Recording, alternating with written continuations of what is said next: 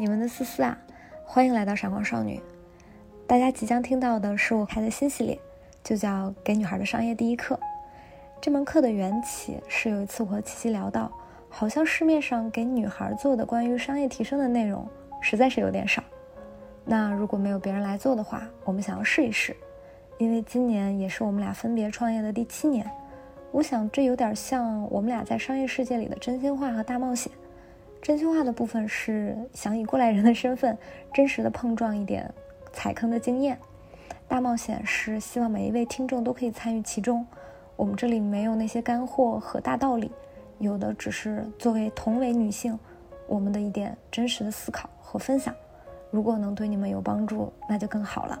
接下来这个系列会以每周一期的进度跟大家见面，希望你们可以。在留言区跟我们分享一些你们听完的感受。下面正式开始。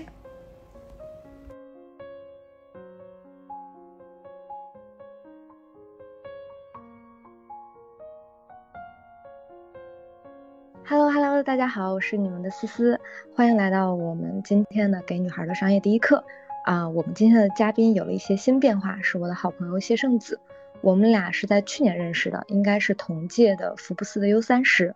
后来我去到去过他们的公司参观过，我好像隐隐约约觉得圣子像是另一个精英版的我，所以我今天就把他邀请到了我们的播客现场啊，我们俩通过腾讯会议的方式录制今天的这期播客。首先啊，我想先问圣子一个问题，你是怎么认知商业第一课的？我觉得这个 slogan 非常好，没有一个废词，没有一句废话。首先是给女孩。商业第一课，三个信息点。对我觉得，商业本质是对钱的运作的一个理解。其实我们，呃，从小就接触钱，那个时候感觉钱就是一个消费属性。然后慢慢长大之后，你可能知道，啊，这个背后代表着一种很大的一种能量，甚至是一种话语权，一种思维方式。然后第一课，我觉得就是因为我自己是做财经教育的，其实启蒙类的东西。往往是更难做的，而且我老板也讲过一句话，就是其实只有真正的大师啊，才可以 真正做好启蒙。就是你知道，上海、北京啊，都有很多这种女性帮助女性的这种线下研讨会啊，我就会觉得这种活动虽然非常好，但是它会强化，不断的在强化。呃，我是一个女性，我是一个女生，我可能会受到什么样的挑战？所以，我我我是觉得，有的时候你就把自己想象成一个人啊，我我有的时候我都忘记了我是一个男的还是一个女的。哎，我这个特别想呃问一下思思啊，就是那为什么是给女孩的商业第一课呢？其实是从我的成长经历出发的。我听到别人对我的评价，大概大概会有几种啊。第一个肯定有你说的雌雄同体，他们会觉得思思没有那么女性化，你都。分不太清楚这是不是一句褒奖。第二个呢，会说，呃，商业思思的商业思路是清晰的，他跟那些内容创作者比起来，他是个商人。就意识到一件事情，就是我不断在吸收这个商业社会的知识。我每年我自己算过，我每年大概会花十几万到二十万，在所谓的，嗯，你可以理解叫知识付费，或者是这种，嗯，类 MBA 课程上那些大家有口碑的课程，哪怕是白牌的课程，我都会买。我在买的过程中发现一件事情，就所有跟商业相关的，它基本上都在讲案例，他们都是在分析每一家公司。但你知道，对于女生来说，如果她对商业故事不感兴趣，商业离她就很远了。女生大概有两种心态，第一种心态就是，嗯，这些跟我都没有关系，我好好打好我的工就行了，我做好我手头的事情就行了。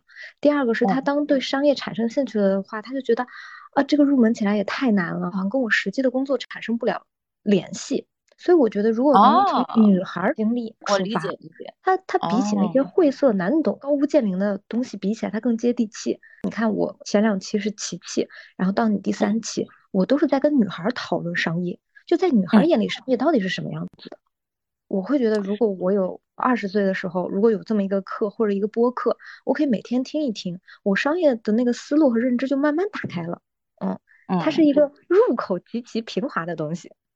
您这样讲的话，我就瞬间懂了，因为我突然想起啊，一个做教育的朋友，我和他一起讨论，他说，其实我们在初中、高中学理工科的时候，教科书上的那些案例本身对女生不是那么友好。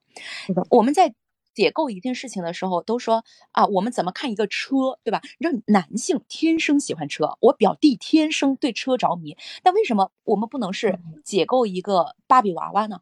对吧？嗯或者说解构一个服装呢？就本身这个整个写教科书的过程，由于他前面打的这层幌子啊，就不是女生那么喜欢的，就导致女性对商业也没有那么喜欢。所以我现在突然理解思思在说什么了。你其实是在解决这个入口。我们讲，我们就聊时尚，我们就聊呃这个包包消费品，对吧？然后用这些载体进入商业。对我当然也想象到有很多人可能不同意，但是没有关系，我们就这么做吧。因为我在跟圣子对我们大纲的时候，我们都发现一件事情啊。我前两年在我最高歌猛进的时候，会有非常多人讨厌我。我会发现我总是从一个圈子到了另外一个圈子。你可以觉得是平行的移动，也可以。其实可以理解是向上移动。我屏蔽了旁边的声音，不在乎别人的感受。我开始变得激进和勇猛，甚至有野心的时候，就是别人最讨厌我的时候。但是等我完成了这个过程之后，我又会发现我站在了一个新的起点。我有一段时间对此非常的困惑和和不甘，但我现在甚至有一点点骄傲，因为当我看到你的时候，我会感受到一种。怎么讲被讨厌的力量？因为昨天你你有讲过一个词，我很喜欢，叫你很张狂。嗯嗯，狂妄，对，一样的。每个人内心都有这种东西。嗯，这个是一个，不管他是一个自卑的人、自信的人，他内心都有那种狂妄。我觉得这是人性共有的，其实，只是有些人收了，有些人很敢表现出来，甚至把这个作为自己的武器，他表现风格。但是每个人内心都有。嗯，我也发现每次嘉宾不一样。带给我的感觉不一样，因为我跟琪琪在一起的时候还是比较温暖的。我跟你在一起讲话的速度都变快了。我真的特别明白为什么我和思思能够成为很好的朋友，而且是越来越好。就是你刚刚讲的这个从一个圈层到另一个圈层的感觉，也正好是我过去五到七年的感觉吧。而且这个周期大概是一年到一年半左右，你就能够感觉到一次非常明显的迭代。一种什么感觉呢？就是大家本身一起在并行的时候，是一种相互支持，然后大家也觉得，哎，你好，我好。但你这个人突然要发猛力了，其实受众是有感觉的，是不是隐隐约约觉得我有点配不上你的速度了？是不是要像一只猛虎一样更突破了？周围人瞬间有感觉，这种感觉会变成对你的一种评价，对你的一种议论。对你的一种讨厌，所以这个其实是对的。欢迎来到新的世界嘛，Welcome to the new world。所以他们是一种拥抱你的姿态，这其实挺容易被喷的，对吧？你在往上走的时候，往上层级跨的时候，会有强烈的那种不被认同、不被理解，然后觉得你这个人怎么这样，被讨厌的那种感觉。所以我和你非常感同身受。过去的五到七年，是不是也是你整个职业发展的五到七年？对，年半一大波。嗯嗯。我们往前稍稍倒回来一点，我这个系列邀请你的其中一个原因，是因为你是学商科的，正经科班毕业学商业的，对不对？对，而且是佼佼者，就是以非常好的这种专业证书的成绩和专业成绩毕业的这种正规军吧。嗯，学金融的女孩，在你看来是什么样的女孩？她们有共性吗？学科一定会给人塑造气质的。嗯，学科任何的学科，你真的去学，你经经过这个大学的一个熏陶，我觉得会比较的结果主义和功利主义。功利主义不是一个贬义词啊，它是一个中性词，它是一个中性词，就是万事都讲，哎，这个东西能够达到一个什么样的结果，能够达到一个什么样的 KPI？因为我们所有的专业都在讨论这个事情啊，这个项目 ROI 是多少？什么时候我能够看到成果啊？它要我承担多大的风险？能够给我一个多大的可能性？所以自然而然，这种思维方式会平移到你的生活当中。我看一个人，这个人对我意味着什么？我和他在一起能够有多大的协同效应？看看人际关系也会变成这样。所以这个就成了所有的商科人、金融人的一种比较共通的一些气质吧。我觉得有点计算，不能说算计啊，我觉得是计算，权衡利弊。在你的成长过程中，一开始你的底色是什么样子的？就我小的时候就是一种盲目的自信，觉得自己一定不是一个普通人，这个就是一一团火。我从很小的时候我就觉得我不一样，甚至会特意的找一些途径和方式来彰显自己的不一样。比如呢？这个非常讨人厌的，就是 你知道你从小就很讨人厌。有人是享受那种讨人厌的感觉的，就像没有一个人会获得所有人的喜欢一样，也没有一个人会所有人讨厌你的。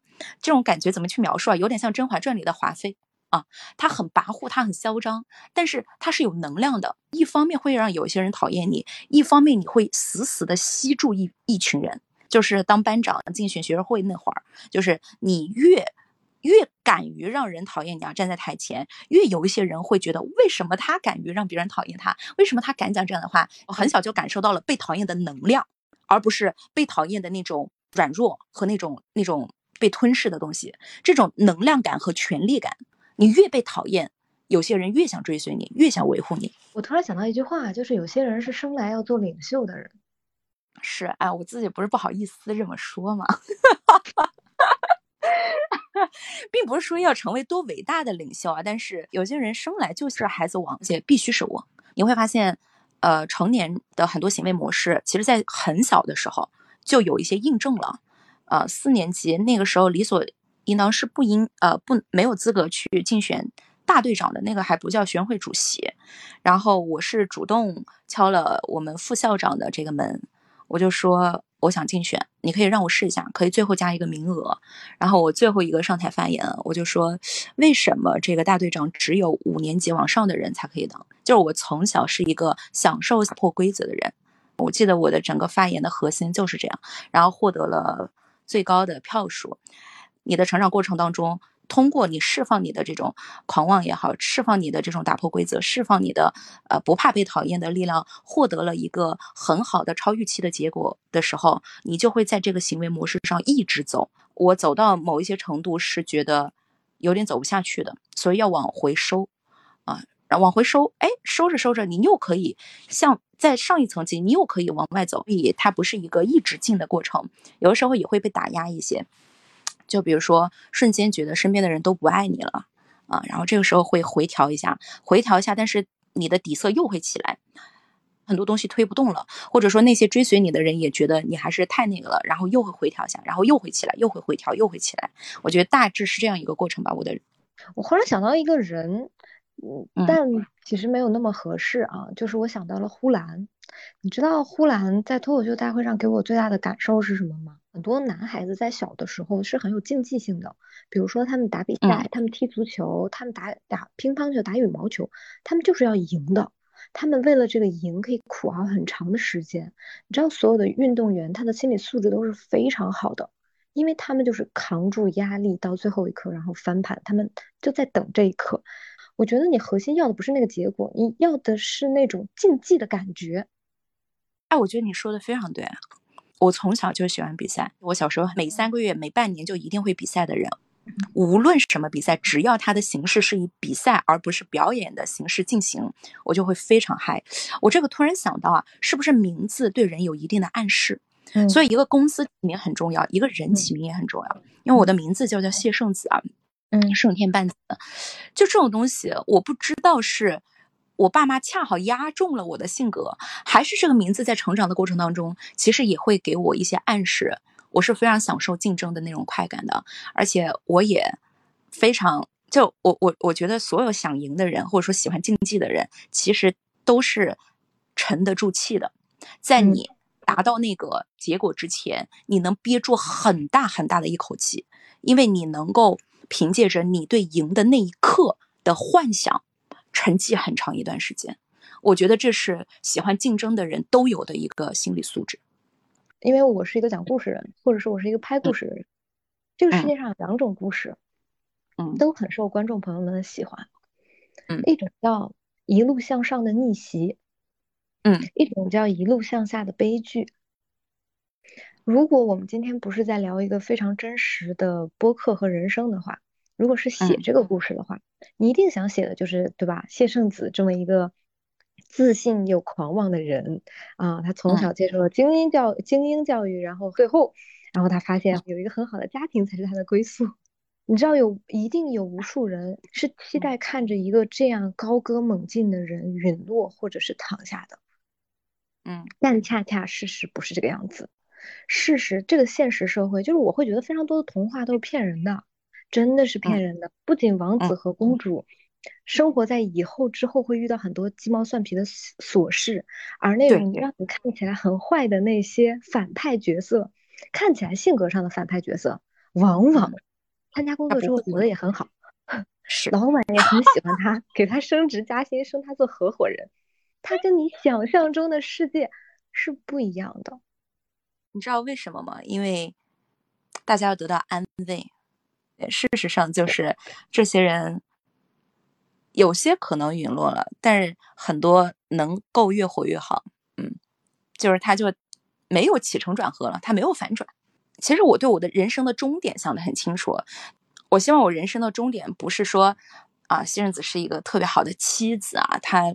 建立了一个特别好的家庭啊，我我觉得这个还是我本人，我本人的潜力能够最大化，并不是说追求事业，也不是追求权钱名啊，就是我本人作为我这个个体，我的性格、我的能量、我的能力发挥的有多极致，那个是我在我生命终点对我自己的一个考核。我那天跟我好朋友聊天啊，他说我看你微博就像看一场真人秀，因为我们讨论到要不要要不要生孩子这个话题，就我我真的认真思考我要不要有一个后代。我这么思考是一个非常社会化的思考，就是这是这是社会让我做的事情。女女孩还是有相对的最佳生育期的，但如果你真实问我真心的想法，我和你的想法一样，任何甜美的爱情和家庭生活都会让我暗淡，会让我的那种那种激进、那种野心、那种那种锋利感，会让我钝下来，会让我柔软，但柔软让我特别害怕。因为你知道，其实我们俩都有点日常有那种亢奋感，嗯嗯，一边很亢奋，一边你心里又很稳，因为你知道，其实你大概率是会赢的，你是知道你会赢的。过的人都懂，对你对赢是有预感的。对我赢了的那一刻会说啊，这是运气，我也没想到会这么好的结果。我想，我一开始就想到了，我早就知道，就是这一刻，对，会有这种感觉，嗯。我们刚才讲到了说整个成长期的谢正子是什么样子，你大学四年都非常的努力吗？就一如你的激进和勇猛，你的大学生活是什么样的？我不是一个很努力的人，我我不知道怎么定义努力这个东西。嗯，思思你知道吗？其实像我们这样的人，从早到晚脑子都是不停的，你不断的在想我要搞什么，我要干什么，我擅长什么，这个人怎么样，这个事儿怎么样，对吧？有的时候你坐在那儿。你你你吃饭的时候，其实你是在思考，没有？你知道那种呃悬梁刺股的那种感觉啊？早上六点图书馆，那我可没有。所以我不知道怎么，我在大学里面有一个很强烈的声音，真实讲啊，就是我觉得大学是让我失望的。我觉得学校的课堂、老师的讲解水平、整体的氛围，没有我想象中那么。开放自由，我觉得我的翅膀是被压着的，我想飞出去。我当时的感觉就是，我一定要通过东西让我飞出去，不管是快速的考下一张证书，快速的获一个奖项，快速的做出一点什么成绩。所以我会为了那一刻去做韬光养晦的一些努力。很多人会觉得说，哎，我大学是吧？我那个我就随便晃荡晃荡，然后跟朋友玩一玩了，然后天天刷刷抖音啊什么的，天天看看这个，我就很轻松。但是这种轻松在更深层次和更大的层面上是不轻松的，因为你知道，其实未来的竞争可能很激烈，你知道，其实自己没有充分的利用这个时间，呃，其实这种表层的轻松，它在潜意识里承担着一种更大的不轻松。但你在行为上比较虐自己的时候，比如说我一天看十小时网课，对吧？那个时候为了考证或者说，呃，学呃学这个商务英语啊，或者说参加一个比赛啊，你虽然身体上是累的，但是你的大的潜意识里你是很轻松的。你知道你在领先同龄人，你知道大家都还在看综艺呢，大家都还在随便晃荡着呢，你已经动起来了。所以我觉得我大学是大心态上的很稳，因为你知道你在以一种很快的速度跑，然后。身体上确实是呃有些累的，但是那那也还好。大学的身体比较好嘛，那个时候身体最好的时候。这个我不知道思思有没有感觉啊？过了某一个年龄之后，那个会稍微身体有点累，所以我现在也花很多的时间去管理我的身体，管理我的精力。所以对所有年轻女孩呢，我就是想说，你在精力体力最好最好的那段时间，一定要舍得去搞自己。虐自己，然后让自己整个生活和那个节奏的浓度非常高。你一旦选择了这样做，你底层的那种焦虑会被自然打消很多。有的时候焦虑真的是因为没有疯狂的行动起来。我觉得，其实，在你临近大学毕业的时候，你已经你已经在为自己争取和看机会了。可以顺着时间线跟我们讲讲你最后的你大学的最后一年都干了什么吗？我在实习。大量的实习，我特别记得我当时有参加一场酒会吧，某一家外资银行，然后呢是有一个女高管要来参加那个招聘会。然后我是在呃网上领英上查了他很多很多资料，然后还看了他的呃国外的一些社交媒体啊，然后发现这个女高管很喜欢红酒。我是为了她去学 WSET 的，当然也看了最有良很多视频啊。学 WSET 就是那个品酒师的那个证书，我就是为了和他聊天，把他聊开心，就进行点对点的社交啊。我不知道为什么，我当时看他的照片，整个的性格，我觉得他是能够接住我。这种状态的有一些预判，所以做了非常详细的、细致的努力，而且我也不贪心啊，就是我当时就只打他，主打他，因为其实也会来很多的招聘官，所以我当时一到那个场子中，我看到他就像看到一个认识的人一样，因为我调查他已经调查很久了，就研究他研究很久了，我就看到他，你讲话是不会有那种不自信和怯懦的感觉的，所以很多的不自信都可以通过强准备来抵消。你只要强准备了，你就会有有自信。然后我就知道他喜欢什么，包括他过去的一些经历，对。然后我就跟他聊，呃，也装模作样的聊了一些红酒啊，就还是哎，其实很拙劣，我都讲的有点不好意思。那个时候那个年龄的段位啊，就是说，哎呀，我觉得你的气质啊，就像我们今天的这款红酒，哎呀，其实好尴尬了。但是他呢，其实也是扑哧一下笑了。但是最后我是怎么打动他的呢？他哦，我说，哎呀，其实我就是投其所好来的。我刚刚说那句话，就是因为我看了你，呃，喜欢红酒怎么样，我就干脆把整个我为了今天见他，然后怎么准备的那个流程讲了。一周之后，他先给了我个电话，让我去准备准备。两周之后，我进了那家外资银行实习。啊，其实走了一个，如果说要按面试走的话，可能要四五轮吧。啊，但是当时进的就是他的团队，惊心动魄。真的，你还记得你开场的时候见到那个女大佬是怎么介绍自己的吗？因为我们聊了那么长时间，其实你还没有没有为观众朋友们或者我们的听众朋友们介绍过谢生子到底是谁。见到那个女大佬的时候，我没有介绍自己，嗯，我介绍自己，我甚至没有说你好，我是谢生子，我是什么学校，我做过什么事儿，因为我发现很多人在交际当中。并不想知道你是谁，他只想知道你对他的感受是什么。就是我一上去讲的第一句话是：“您刚刚演讲讲的真是太好了，我就盯着你目不转睛，而且您的台风也特别特别好，特别那个。”就是我前五到十句话恐怕都没有讲我是谁，但是他的眼神和他的状态已经在听我讲话了，这个就是一个很微妙的一个感觉。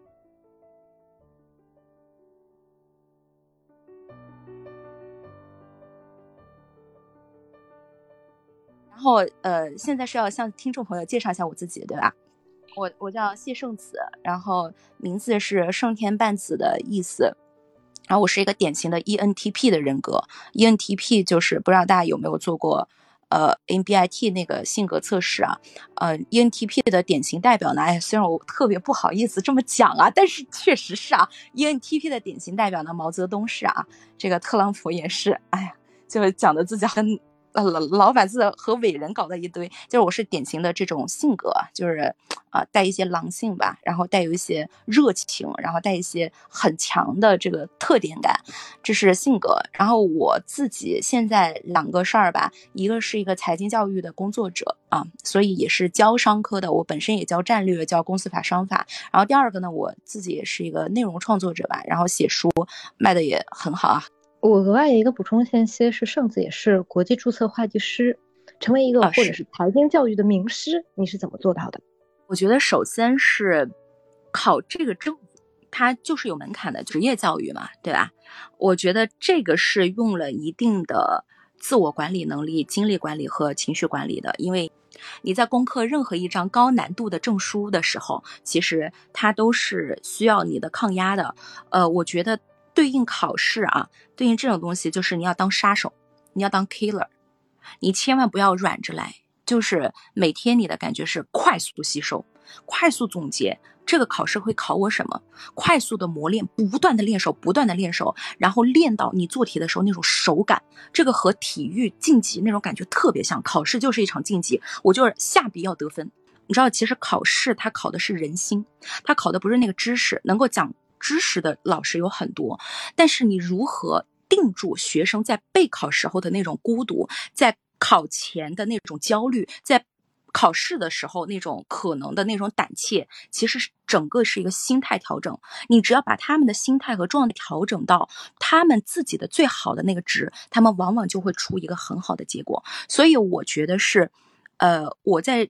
做财经教育这件事情上，首先是我考了这个证，我亲历了这个东西。然后你有一套系统化的知识的输出，但这都不能成为一个名师，这只是成为一个合格的老师。任何的东西，它都会回到一个对人心、人性和状态的一个把控。呃，我特别会引导学生去自我调控这个状态，所以我觉得这是我对我的工作的一些理解。嗯，好教练和好球员的区别是什么？嗯，或者是我换个更深的问题，好教练和那些顶级的教练到底有什么区别？在同样一件事情上，呃，你先问了一个问题，叫好教练和好球员，会做这件事情的人不一定会引导，不是每一个优秀的球员他最后都能够成为教练的，对吧？呃。什么样的人能引导？就是他自己在做这件事情的过程当中，他不不仅有自我视角，还有上帝视角。就是你在完成自我训练的过程当中，我就已经有上帝视角了。我就看，哎，我现在我是怎么做到这件事情的？一边在做，一边梳理方法论，一边进行自我调控。有这两个视角的人。你才能够总结出规律，然后把这个规律教给别人。同时，你需要你自己有足够的表达，足够的感染啊。为什么我现在也和上海一些很好的健身教练有很好的交流，甚至呃，我和一些心理咨询师也很好的交流。你会发现，各个行业虽然手艺不同，往顶层走。大家都能沟通，这是我很强烈的一个感受，就是社交不是按领域划分的，它是按能量划分的。只要你是这你们这个行业的头部啊，大家坐在一起都是同等对话、同能量级对话，因为它往往有一些特别根性的东西是一样的。所有顶级的优秀的教练，或者说，其实你说创业者，创业者也是在教育市场啊。教育观众啊，引导观众啊，然后其实我也参加辩论赛啊，啊，我知道，呃，其实国内有一个非常著名的一个辩论的一个老师也讲过一句话，叫做辩论，它最后变的是人心；写作，他写的也是你的人心，包括商业也是，呃，比如说我在健身的过程当中，一些好的健身教练。他能够通过我的眼神就判断出我的性格，就说杏子你不喜欢耐性的运动，你就是喜欢爆发性的动作和爆发性的运动。哎，你就会发现这个教练太强了，他教的已经不是运动了，他教的是你对自我的认知，深刻的认知，你很多东西你没有意识到的，通过你的运动展现出来了。那么，我觉得一个好的财经教育的老师，一个好的。呃，调整他们状态的老师，我也是非常的能够通过那一堂课感受到一个整体状态，通过他们的一些呃做题的反应和答题的反应，知道他现在焦虑了，你现在应该怎么样去调整他？他现在出什么问题了？这个知识枯燥了，这个东西他接不住了，这个东西他亢奋了，现在他发挥的好，他飘了，你如何去压他？你如何去提他？你对这个东西有感知之后。然后你又对你的那个行活，行活就是我教的那套知识，呃，那套框架有感知。这个两个东西综合一用，你就会非常强。而且这个东西呢，我觉得是教不会的。我们永远没有办法去教会和量产任何行业内最顶级的人，我们没有办法量产顶级的名师，量产顶级的教练。就这个东西靠悟性。靠悟性，悟是你要真的对这个行业热爱，你真的从早到晚，你在那个洗澡的时候，我脑子里有的时候都会回想，为什么这一堂课的氛围，这个学校的学生，他们到了这个阶段，他就不一样了呢？他为什么不一样了呢？哦，他可能是这里不一样了，然后你不断的去调整，所以我觉得内心的那种热爱，那种悟。特别重要。这不是一堂课两堂课，我作为一个公司有了谢任子这个名师，然后我一讲，我把我的方法论一讲，你们一百个人都能成为，那那不是的。所以我们才说每一个行业当中最顶尖的那批人值钱，因为他真的热爱，他真的下功夫了，他真的去悟了，他真的花精力了。非常同意。以及刚才很震撼我的一个观点的是，你说各行业顶尖的人，其实在社交的时候看的是他的能量。嗯，对。因为你在做初层社交的时候啊，你会有这个感觉，说，哎，这个人啊，未来跟我的行业会不会发生关系啊？或者说，哎，你看啊，我们两个都是做这个领域的，哎，都是做教育的，都是做自媒体的，哎，我们要多交流啊，多沟通啊，这个是非常初层的一个社交理解。但是我发现，你慢慢往后走啊，不是说你和你同领域的人就有话说的，你和你同等能量值的人有话说。呃，任何我落成一个句子是。任何细分行业的头部都可以坐在一张桌子上同等对话。首先，从实操的层面，商业没有边界，只要你们是你们这个行业内的头部，你们都。掌握了某一个细分赛道的一个最高的话语权，或者说一个渠道，其实你们总有可以合作的那一天。这个是从实用角度的角度，然后从内心能量的角度来讲，呃，每一个行业在成为头部的过程当中，大家往往经历了同样的一些心路历程，一些同样的方法的一些领悟和同样的一个修心的过程，所以你们会非常有共鸣。而还没有走到你们这个能量值的人，其实和你的这个东西是没有共鸣的。所以我觉得，呃，最高级的社交或者最有用的社交，它是一个能量交换。我说的你都懂，你说的我都懂。到时候最终条条道路通罗马，行行都是要完成一个自我修行，完成一个对整体逻辑的一个梳理，而这些东西往往相通。所这可能也就是所谓的第一性原理吧。对，可能就是这个东西。而且我意识到一件事情，我过去觉得社交很难，我现在终于知道社交难难在哪儿了。如果你跟你同能量交流、同能量场和能量级别的人交流是不难的，难的是向上管理和向下兼容。是，对，嗯，对对对，因为同等能量，你们两个很自如，就像对另外一个自己在讲一样。然后向上管呢，你要稍微把自己的能量值和悟性调到你的最高值，而且你还要，这个是第一个，所以你的能量一直要在那个最高点。向下的时候，有的时候要收一些，有的时候要更在乎一些别人的感受，所以那个要多一些其他的非自如的操作状态，你才能向上和向下同能量，你就很自如啊，就像我写日记一样那种感觉，当然爽了，对吧？当然爽。对你来说，向上难还是向下难？向下更难，收住锋芒。我第一次见到见到圣子，其实是因为我们 U 三十的那个颁奖典礼嘛，那是在一个非常老上海的一个建筑结构里。我们当时在百乐门，她穿了非常闪亮的墨绿色的一条裙子，非常闪。后来呢，是圣子过生日，她举行了一个小 party，那个 party 让我印象极深刻。第一个，它是有现场 VI 系统的，它播放了一个自己的小视频，滚动播放。第二个是那天晚上的。嘉宾非常的混杂，对我可以，我可以说，圣子的交友圈非常的复杂，就是那个局里有自己的老板，有自己的什么高中同学、校友、朋友、投资人，还有我这种 一面之的朋友，一面之交，你就会发现那个大概有二十个人吧，差不多二十个人，嗯嗯，二十二十多，对，二十四五，嗯，在自己的生日场。关照二十四五个人，在社交难度上非常难。你是主人，你要照顾每个人的感受，你同时是寿星和主持人。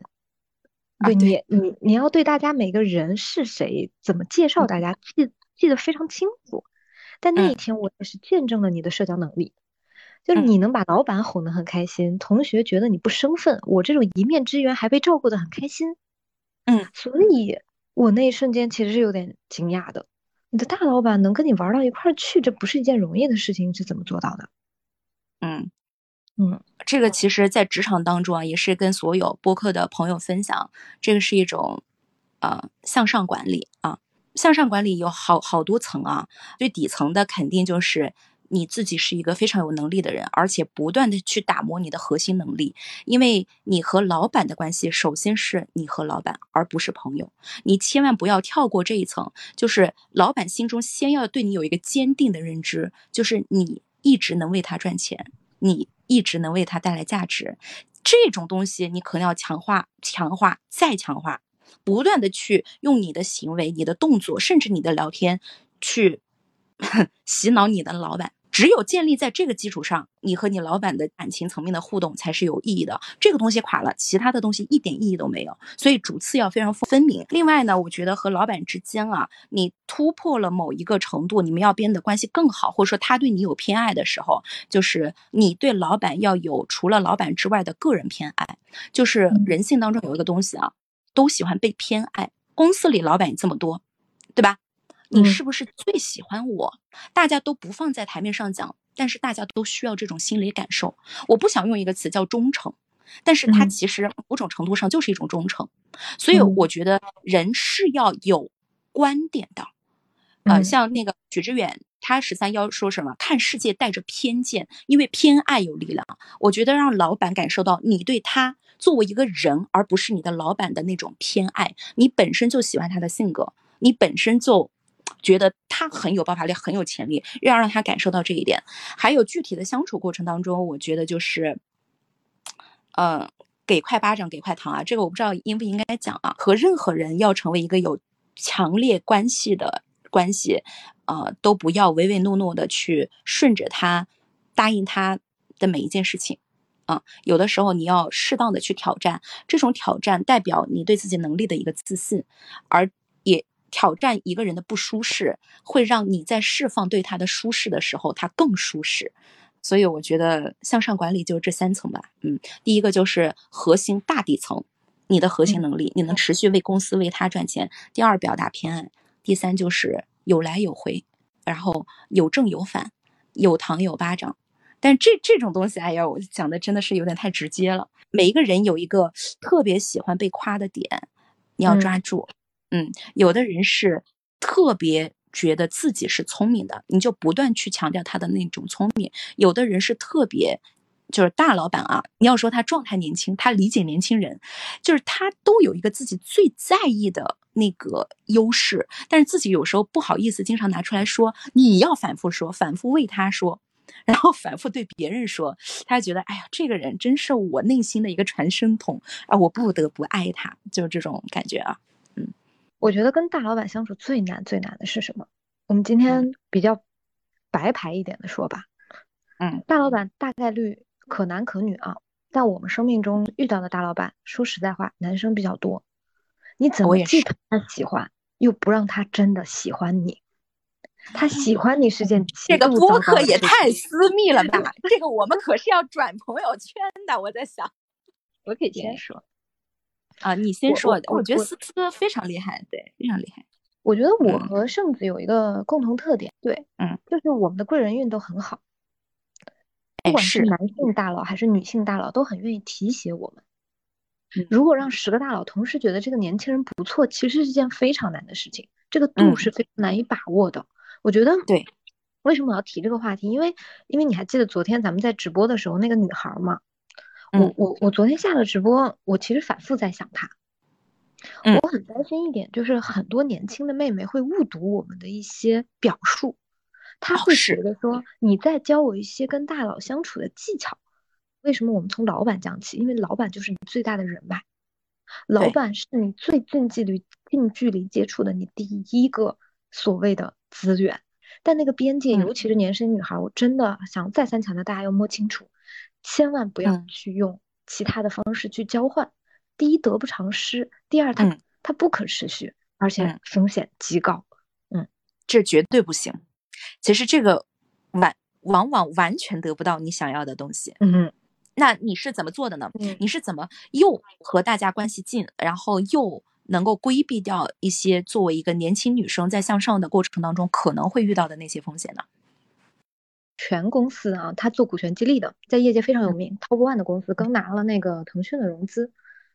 嗯，我去采访他的时候，我发现他手上戴着戒指，一个女生很漂亮。然后我就问他，我说你结婚了吗？他说没有，但是我有男朋友。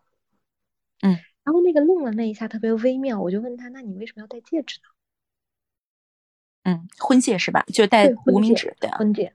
然后可能是因为我们那天聊天的氛围比较好。他就一下子松弛下来，告诉我说：“因为方便呀。”嗯，他跟他打交道的很多都是上市公司的老板，对吧？嗯，他带着那个婚戒对他来讲安全。嗯，可能这是我最近遇到的，我自己很有感触的一件事情，就是也是人际交往的度。第二个，我想分享肯定是我自己，我讲这个话题肯定不会把我自己摘出去。嗯，像像大家可能都知道，我有我有过几任的投资人，然后在在我日常做的闪光少女的采访，采访都是女性大佬嘛。第一个是我会主动的提出我有男朋友，你要非常自然的谈论你有男朋友这件事情，把你们的关系就定的更台面之上，更商业一些。其实最害怕的是什么？你自己不亮，一直不亮，其实是有一点，对，你是留余地的，你知道吗？我我从不留余地。然后我印象中特别有意思，我们投资人就跟我聊天，我投资人说，你下次要换什么男朋友，能不能先拉来我看一看？因为他很搞笑啊，他说我我选男朋友的眼光比他想选项目的眼光准，这很聪明啊，嗯，这个是每个女生都可以直接学起来的东西。其实我日常生活中还是挺搞笑的，就你是挺搞笑的，对，我是挺搞笑的，对，你知道，对，你是挺搞笑的，搞笑它是把双刃剑。一方面搞笑不太性感，你在吸引男性的时候肯定不好用，因为很少有人是因为你搞笑才跟你在一起，很少很少。跟你性魅力啊，很不错，我就喜欢你这样。对，这是肯定是演化出来的。举个例子，我年轻的时候肯定不搞笑，年轻的时候很文艺的，我也能谈星星、谈月亮、谈诗歌、谈电影，我也能。但我慢慢人到三十，开始变得搞笑和会活跃气氛了。嗯，为什么是？然后我很认同圣子说的是，大佬为什么喜欢年轻人？他不一定是喜欢年轻人，他就想知道年轻人的世界到底发生什么变化。他怕老，所以其实你你要展现的就是你年轻人的那种氛围。你看，在我身边玩的也都是一些很有意思的年轻人。我几乎从不跟大佬谈论私人问题，就除非他主动谈起说我们家里有个小孩儿或者是什么什么样子，我基本上不太涉及私人话题。我们今天讲的。这些东西是你到底散发的是我们是什么关系？你散发的你是一个后辈的关系。从人的层面啊，我觉得人不要释放一种完全高于你能力的欲望。呃，就是这是特别容易被利用的。就是比如说啊，我要飞速上升，或者说我要拿到一个我自己的能力。啊，完全拿不到的资源，对啊，就这种极其和你的能力不对等的野心，是很容易被人利用的。我觉得人要修心，我们要的都是那种我们跳一下能够得着的，然后我能够 hold 住这种东西。然后我我其实是会一个眼神的，就是那种思考的眼神，就是我和大佬讲话的时候，我只会用这个眼神。就是那种非常思考的那种皱眉头、不太美观的那种眼神，但是会觉得，哎，这个人很思考，很很犀利，然后很锐利。他在想我的每句话，绝对不是那种崇拜的眼神和那种乖巧的、佩服的、甜美的眼神。我不知道思思能不能理解我讲的这种状态啊？打不隆咚的，皱着眉头的，我在思考我要怎么样。我刻意的没有在释放作为一个女性的魅力吧，就是思思刚刚讲的，作为一个晚辈，作为一个学生，作为一个思考者的魅力。所以其实你和对方相处的那个氛围也是有调节能力的。没错，以及我我摸着良心说啊，其实我们真的是很希望做这个商业第一课，有很多女孩可以未来成为商业大佬。因为我说白了，你今天站在徐欣面前。你在不在乎自己穿的是不是短裙？你在不在乎自己要不要释放性魅力？所以从从从无论哪个点上，我们都希望有更多的女性上位者，因为女性上位者就是让我们更安全。会的，会的。你你说这些东西，就是这些东西，难道是我们天然想想的吗？我很很我我们也不怕被骂啊。说实话，这期聊被人讨厌，肯定不怕被骂。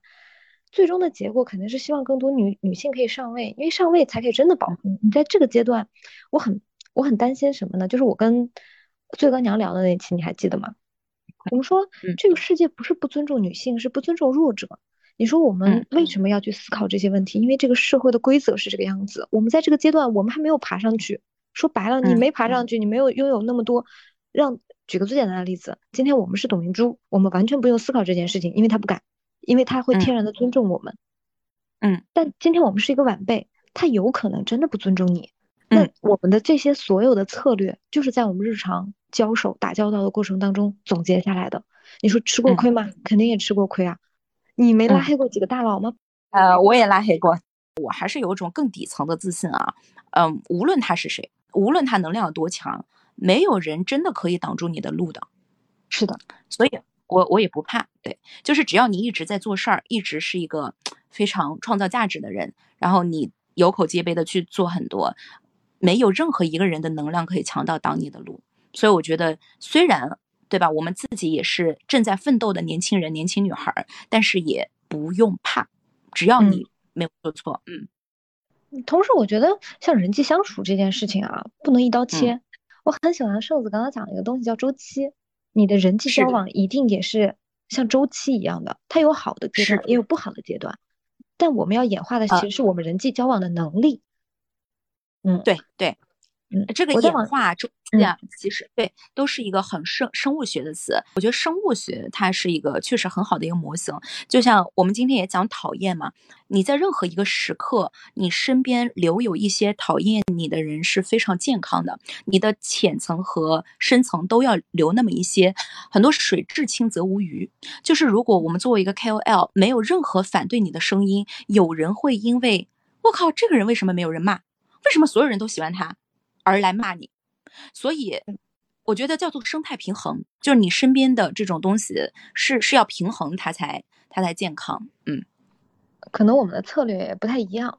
我日常其实是有点害怕，我是做运营出身的，其实我知道，你可以在一个群里、一个社群里、一个小的组织里，变成那个号令群雄的人，变成那个领袖。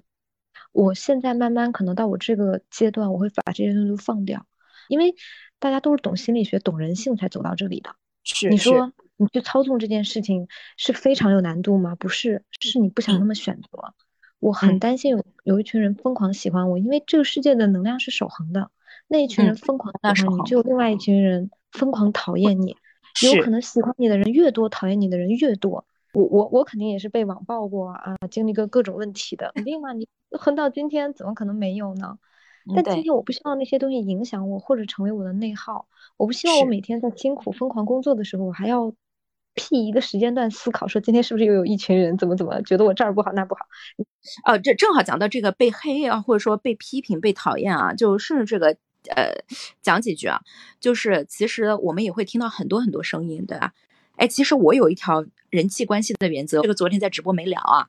让我知道这句话的人，比说这句话本身的那个人问题更严重。我本身可以不知道这句评价的呀，就是那些让你不痛不痒、那个在传坏话的人，我觉得他更加的那个一些。因为有的时候讲那句话的人啊，他并不是说真的想讲你，他只是在借你这个载体，借你作为一个人的载体，借信任子的载体来表达他自己的观点而已。但是有心的把这句话呃传到你耳朵当中的人，其实我觉得他问题更大。这是一个私人社交的一个我的一个感受啊。然后呃讲评价呢，我觉得分几种吧。第一种就是对你做事方式的评价，就比如说说你迟到啊，或者说说你哎不够礼貌，就这种你表层就能够改一改的，这个我是会吸收的。而且我们其实不会由于一个人做事儿方式去讨厌一个人，讨厌都是那种哎觉得。他太自信啊，他太功利啊，他太那个那些评价我是不听的，所以我会稍微的呃过滤一下，就这个评价进来，好像在我脑子里有算法哎，看进哪个系统，然后我把它丢哪个垃圾箱。然后如果是我不知道为什么，我就是讨厌他，那你就可以滚了，对吧？你都不知道为什么，你就是讨厌他，就这种就完完全我就呃无感，嗯。我觉得还有一种讨厌是我们我们俩必须要面对的。就是你会动了别人的蛋糕啊！我有一个好朋友，他是一个学霸，然后在美国念书，一直远观我们的成长过程嘛。是，他说你搞自媒体就是个零和博弈。我告诉你，思思，你们的这些纷争、这些争议是非常正常的，他说不需要委屈。今天这个客户的预算就这么多，投了你就投不了别人。嗯，你们俩是零和博弈，你你占了别人的资源，占了别人的蛋糕，凭什么要喜欢你？我觉得你这个问题提的特别好，因为我最近这半年吧，也在承受这件事情。我特真想跟你交流一下，当你动了别人的蛋糕，而导致之前你特别近身的一些人、一些朋友、一些同行等等不喜欢你的时候，你是怎么做这个心理处理的？我处理的很不好，核心原因是我已经习惯了，我习惯动别人的蛋糕了。我觉得这是男生和女生很不一样的点，男生从小就习惯了跟别人争抢、抢夺、占地盘这件事情。你看啊，虽然我们也多多少少觉得自己有点雌雄同体吧，但是还是会有女性的那种东西。男生会从掠夺当中得到快感的。我动了你的盘子，你不爽是吧？那我非常爽，就是这种感觉。男生真的会这样。哎，虽然我们不想打男女牌啊啊，但是我观察下来，呃，至少男性在做这些东西的时候的心理压力会小一点。我觉得这个是要向他们学习的，真的。你会内疚，但同时你会说服自己，我活下来，我把自己养大，说不定未来还可以帮到你。但今天真对不起，我照顾不了你的情绪，我也无从下手去安慰你，甚至我觉得我安慰你这个行为都是不对的，我不能安慰你。只能大家心知肚明，心照不宣，然后不讲这个东西，挑在台面上讲很尴尬。对你没法讲啊，因为你是胜者。但同时，我我也发现一件事情，就为什么我刚才跟你说我习惯这件事情了呢？因为它就像一个历史规律一样。那你早期进入到一个新的领域，然后你开始稳自己的地盘，你把自己的团队或者自己的人往下扎，在你扎根的过程当中，就是你扩张的过程，然后你会有一个飞速的成长期。你去把所有的资源、时间、注意力都吸引到自己身上，然后自己长大。然后长大的过程中，你必定会碰到别人的利益，甚至你看，大家本来都是差不多量级，凭什么你上去了呢？对，凭什么我上去了？我真的花时间了呀，花心思了呀，我我真的一心就想往上啊。我我觉得很公平，我在跟这个世界交换。你看，我昨天其实讲到一句话，就是一个人的特点，就他是一个人的善，但是也是一个人的弱。其实这是一个很善良、很有同理心的东西，但从某某些层面讲，它就是一个有点弱的东西。因为我们经常讲到一句话，就是嗯，资本没有同情心，资本要看的是数字和结果。就是资本它既不是善的，也不是恶的，它是中性的。因为资本追求的就是那个利益最大化，它的它的天道使然，这是它的规律。这个也是我觉得我们应该。去开诚布公告诉大家的。我在早几年的时候，我是会由于我甩掉了一些人而很快乐的。我就觉得这个证明我成长了，证明对吧？你们成长速度没有我快，就是你在身边的人一一茬一茬的换，其实它也是生态平衡，有人走就有人进，对吧？你从这件事情当中得到的是一种快乐，就是我飞速成长的快乐，还是一种为什么没有人能够长期陪在我身边的那种？唏嘘，就是说，你看这个人本身之前是我的战友、我的合作伙伴、我的那个，然后我们现在的关系可能没有那么的一种一种那种内疚感和一种比较遗憾的感觉。我在第二期的时候提到了一个观点，我说是这样的：从物理世界上来看，信息量决定了你和一个人的关系。嗯，对。你说，比如说，我说谢胜子是我的好朋友，在物理世界怎么证明这件事情？你怎么证明？我们每周打一个电话 update，我们每周是有聊天的。如果我们每周没有信息的更新，我根本不知道他最近在忙什么，他烦恼什么，苦恼什么，那我不能说他是我的好朋友，是客观。以及我想跟你讲的是，我已经想好咱们这期的标题了，主题我已经想好了。对你老这样，我看过你很多期长访谈，你都说，对你跟杨洋那个也是说嘛。我已经想好了，穷人家的孩子想做演员。要你说，我已经想好我们这一期的标题了。我对你这句话很熟悉。你看，就我是真的非常很用心的在 follow 我的。对对对，我想的是这样，就是我不想为我的成长速度过快而抱歉。哦，非常好，嗯，或者是对不起，但我真的不想为我的成长速度过快而道歉。是，嗯，特别好，我我要给点掌声，这个是很好。哎，你看我们两个为什么现在会有这种很共情，甚至有点压下来的那种感觉啊？是我们两个应该都在这件事情上纠结过，甚至有点受过伤。我至少我现在是自己是一个被治愈，或者说那个能够自圆其说的那种状态啊。肯定是我们内心觉得抱歉过，才能够说出这句话。如果这种道歉感不曾进入我们的脑子，其实是说说不出这句话的。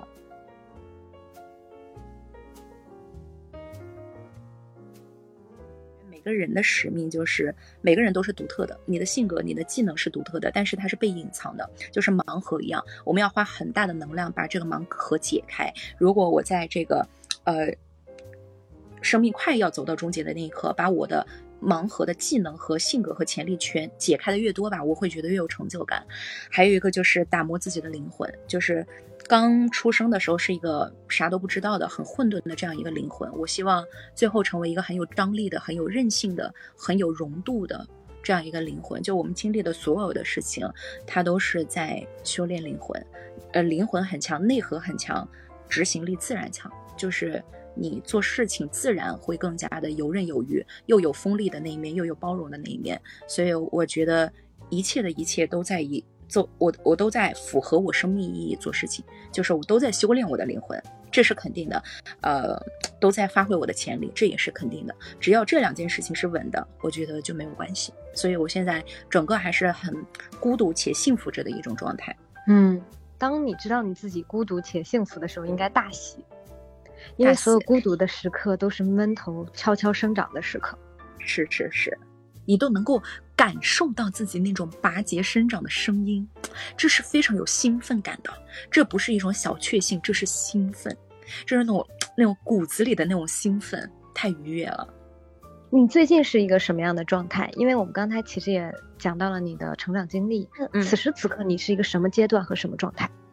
我觉得我要突破格局了。我现在在一个反思的状态当中，因为我发现有些东西我已经把它用到尽头了。什么东西你用用到尽头了？我特别好奇。比如说，对自我的包装和自我品牌，你自己讲故事。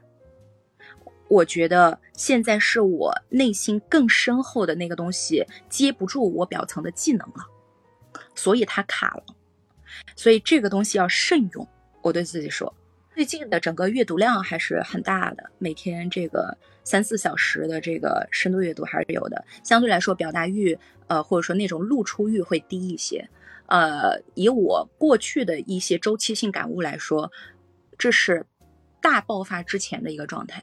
你自己在拔节而生、破土的那个蛰伏期，你会做哪些操作、哪些动作、读哪些书？我有这样一个叫按图索骥。大方法论叫按图索骥，比如说我一不小心看到王兴的哪一句话特别打动我，哪一段采访特别打动我，我会看完他所有的东西，所有啊，就是只要我能找到的，你先找到那个非常小的入口的打动了你你的东西，就有句话是什么打动了你，什么就是你的命嘛，就不断在你的命，你的命。这个东西当中能够打动你的东西当中再深挖、再深挖、再深挖，所以我是顺着这个东西去找的。我最近在看那个黑格尔的那个小逻辑，哎呀，这个就讲的好像有点装逼了，我都不好意思讲，因为我也看不懂啊。包括我身边也有一个很好的一个导师吧，他一直推荐我看，呃，因为这本书包括毛泽东选集啊等等，因为你会发现哲学它就是对第一性原理的一个展开的总体的一个说明，它能帮助你很多。然后看一些心理学的东西，然后也大量的看纪录片啊，啊，这种深度访谈啊，对我看思思的东西，我十三幺五基本上也每期都看，然后这种东西，对，会比较比较比较滋润我一点，嗯。这是我潜伏期会做的一些事情，然后会做大量的呃写作的只写给自己看的，不是对外写的。对外写呢是这样，对外写一定是你上一个阶段的意识，不是你现阶段的意识，因为语言要变成清晰的、有感染力的语言，它需要一段时间。如果这个道理我昨天才悟到，我今天是写不出来的，你还得在你体内生根发芽一段时间。那。我所有的表达，比如说，你看我现在表达一个观点很清晰的时候，这大概是我三个月或者说半年之前就有感触的东西。我现在有感触的东西，其实它非常乱的，它是没有办法写给别人看，它就很意识流。所以我会大量的写这种这种我昨天感受到的东西，那种强烈的冲击，这是我那个的方法。没错，我呼应一下圣子，我觉得可能分几个维度吧。当你在极度孤独的时候，第一个部分。其实是跟那些所谓的比你能量更强的人去交流，是是是，这个交流不只是面对面线下的交流，更是按图索骥。读书是件非常高效的事情，因为它只有完全讲明白了，按照某一种系统，才会把它落成书，才会呈现在你面前。那个效率其实是很高的。第二个，我其实也想请圣子分享一下，具体看什么，看什么才能成为谢圣子。不要成为我了。我觉得好书都是让人成为自己的。我觉得其实心理学很重要的。我自己长期也呃做心理咨询啊，然后也呃这个和很多学心理学的人去沟通和交流。我觉得一本入门的书叫做《少数人的路》吧，就 The Road Less Traveled 啊，少少有人走的路。这本书我觉得是非常值得大家去呃看一下的，很不错啊。然后这个人生十二法则也不错啊，大家可以找一些心理学的书。包括吴志红老师的心理学的课，我觉得这是一个大维度，就是向内深挖你自己。我每一年都觉得，我二十二三那个时候，我就觉得我已经很懂我自己了。原来不是，原来你还可以更懂，原来还可以更懂，原来你还可以更懂。就是你的反应的下面还有反应，你的意识的下面还有意识，你的性格的下面还有性格，这个真是其乐无穷。我都不想跟别人玩了，我玩自己就行了。这是第一大类。第二大类呢，就是呃哲学。我觉得什么时候你开始看哲学，就是你觉得很多东西都比较浅了，你自己开始思考一些哲学问题的时候，你再看哲学。不要为了看哲学而干哲学。你的整个状态到了，我觉得可以去看一些呃哲学类的东西。然后我把它定位定义为哲学类的书啊，就是《毛泽东选集》。呃，毛毛主席写作是非常有风格的。我觉得女生是要多看看的那种阳刚之气，那种。极强的那种雄性的那种爆发力，你看着看着就觉得老子天下第一啊！就这种感觉，我觉得这特好，就是也特别适合女生去看啊，就是去获得这种呃特别阳刚、特别硬、特别我说啥是啥，就是这样，我说一定矫枉就要过正，他就要过正，就这种感觉，你都能从语气当中得到很多的熏陶。呃，第三个呢，就是呃历史类的东西，就看《人类简史》和《全球通史》就好了。其实这种东西很多人推荐过。如果觉得看书有点难呢，我觉得看纪录片也非常好。嗯，刚才让圣子分享的本质是什么？就是我们该如何接触到那些很好很好的信息。当你让自己完全的浸没在那些信息当中，你自然有了分辨能力。这个分辨能力也等于审美。它会培养起你一种阅读的审美，你的审美趣味。其实你如果完全觉得哦，所有人都很好，所有人都所有的读物都是一样的，那是不可能的事情。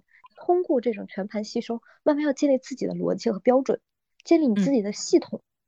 我觉得做自媒体有的时候你是为了得得到那些关注，得到别人的喜欢，但还有一种看待的维度，就是我做自媒体本质是在约束我。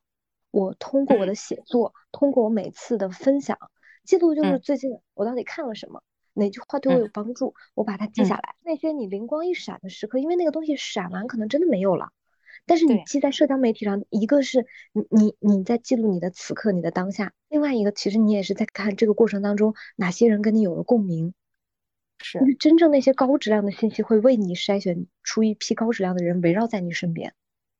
我觉得你已经把这个东西讲得很透了呀！我果然我们俩很适合一起录播客。就是我觉得讲的特别好，就输出它也是一个滋润自己的过程啊。确实，我有时候发现我两年前写的东西，我说我刚，那时候写的这么好的，我都完全忘了。是的，就是所以它记录确实是有必要的。人的状态其实是很珍贵的。你比如说，我可能过两三年就讲不出现在这样和思思讲的话了。对吧？那个时候心境、心态、状态，呃，人的客观的东西不一样了，所以它是一种为自己的记录。然后同时呢，嗯，就像人要出汗啊，新陈代谢啊，就是这种要有流动啊，人的观点要流出才能流入，流出才能流入。我跟思思把这一块大块东西讲完了，交流完了，我把这个东西写完了，哎，你觉得有种释放，呃，流出了，然后你。突然有种空空的感觉，哎，我又要有新的观点和新的东西滋润了，就所谓的那个输出倒逼输入嘛。我有我因为流出去了，我才会有那种嗷嗷待哺的想要新观点的感觉。因为我觉得其实做内容行业，我们大家也要觉得很幸福，即使不把它做一个事业做，本身也是一个。自我进化的过程，自我成长的过程，所以就觉得很幸福。然后思思讲的第三个点，我觉得我非常认可，就是我现在身边最认可我的人，或者说最好的那些朋友、最好的用户朋友吧，或者等等，他都是被你的内容吸引过来的。这个是一个非常。呃，事半功倍的事情，而且往往你们在浅层的一些社交当中啊，就比如说你和他约一个饭，你们两个吃了三小时，可能还不如他把你所有的东西都看了一遍，他把你的文章、你的观点看了一遍的那种对你的深刻的了解。所以我觉得这个挺有意思的。嗯，圣子，你现在会交什么样的朋友？现在什么样的朋友会留在你身边？我觉得呢，人的关系呢也不要太杂。就比如说，我我跟这个人呢是一起做事情的，我们会有很多执行层的接触，我就不会跟他讲过多的我内心那些很隐忧的、很隐晦的事情。这个对我们的合作不一定好。就他知道太多了不一定好。人也是要有很多层次的，比如说和他就是一块儿办活动的啊，我们两个是一块儿办活动就会特别那个，呃，和他呢就是资源互换的，和他就是能量互换的，和他就是干嘛的，和他干嘛的，我觉得这个还是要非常那个，就最好不要就是说我们又是最好的朋友，对吧？我们内心每一个黑暗的、光明的、深的、浅的想法都知道，我们同时又是密切的合作者，我觉得这种过于浓烈是很容易崩的。所以，我只能说，每一个人在一些维度上都对我很重要。有些是对我事业上的扶持，有一些是我社交上的一些支点性人物。什么叫社交支点性人物？思思应该很了解，就是你能够通过他，呃，进入很多圈子，因为他本身就是很有资源的一个人。所以，你只要维系好了你和这个社资源支点性人物的关系就好了。其他的人，你可以。清淡一点的无所谓的，有一些呢是强烈的认可你的观点，强烈的认可你这个人本身和你很像，那你们是进行心理交换和能量交换。我觉得每个人对我的意义不一样，这是实话。然后我也不会让这些关系很杂，就不会说这个和我心理交换和能量交换很强的人，我们就得一起干事儿，得天天待在一起，还得成为战友，那也不一定。所以我现在觉得更更健康的一种关系网啊，更长久的，就是不要和一个人。我们三四层关系同时存存在，很浓烈，浓烈的东西往往不长久。然后把很多的东西分散在不同的人身上，和每个人身上有一条主线，有一条主线，然后去推进。非常认同。然后我想补充一点，刚才圣子说的观点啊，说白了，那个社交支点就是真正能带给你很多的、很重要、很关键的人物，你只要搞定一个，搞定一个，对，资源支点型人物。但是，哎，你是怎么判别资源支点性人物的？我觉得都是事后判别。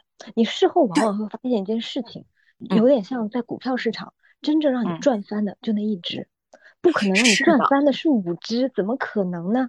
所以我今年彻底懂了一个事儿，叫做战略就是做减法。以前这句话听很多遍，对吧？以前那个你还是恋战，就觉得我社交能力这么强，我就应该认识谁谁谁谁谁，然后让谁谁谁不是对，就是思思刚刚讲的这个，从社交到做事儿，把握几个关键的人就很好了，就已经能够有很大的能能量运作很大的事情了。嗯嗯，我举个小例子吧，我在今年呢跑了很多次杭州和上海。核心是因为，其实我想建非常多的新品牌，我就在看说我在这个过程当中的关键人物是谁，我就意识到可能有几方的角色，事后再推哈，可能是其中的一个投资人，其中的一个投资人总是能第一时间把一手的那些新消费品引荐给我，他总是喜欢给我拉组说，哎，这个这个创始人不错，你聊一下。我还记得我特别有意思的一个事情，有一个 FA 特别聪明。他每次要聊某一个创始人之前，他会过来跟我说一声。他说：“思思，那个谁谁谁你认识吗？我在你的朋友圈看到他给你点赞了。”啊，我说认识。他说啊，我今天下午要去找他聊啥啥啥啥。最近如果你见他的话，向他提一嘴我。聪不聪明？一个女孩。就这件事情呢，说了三四回，我发现怎么他聊的项目我都认识。嗯，其实。你会发现，你对他就是一个很重要的社交节点，他就应该花时间、花精力维护你。这个维护是什么？就多跟你见面，多跟你交流，多跟你相处。